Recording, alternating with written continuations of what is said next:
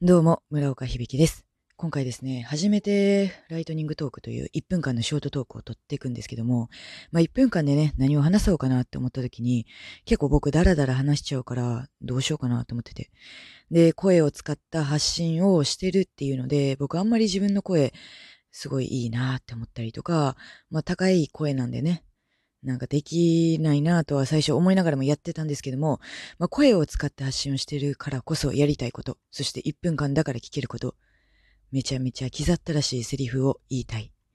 呪術回戦の五条悟の名台詞を一つ皆さんに紹介したいと思います。これね、僕一生のうちにどっかで言うと思います。大丈夫。僕最強だから。こんな刻ったらしいセリフは1分間のショートトークに限ります。ありがとう、ライトニングトーク。ではまた次の配信でお会いしましょう。バイバイ。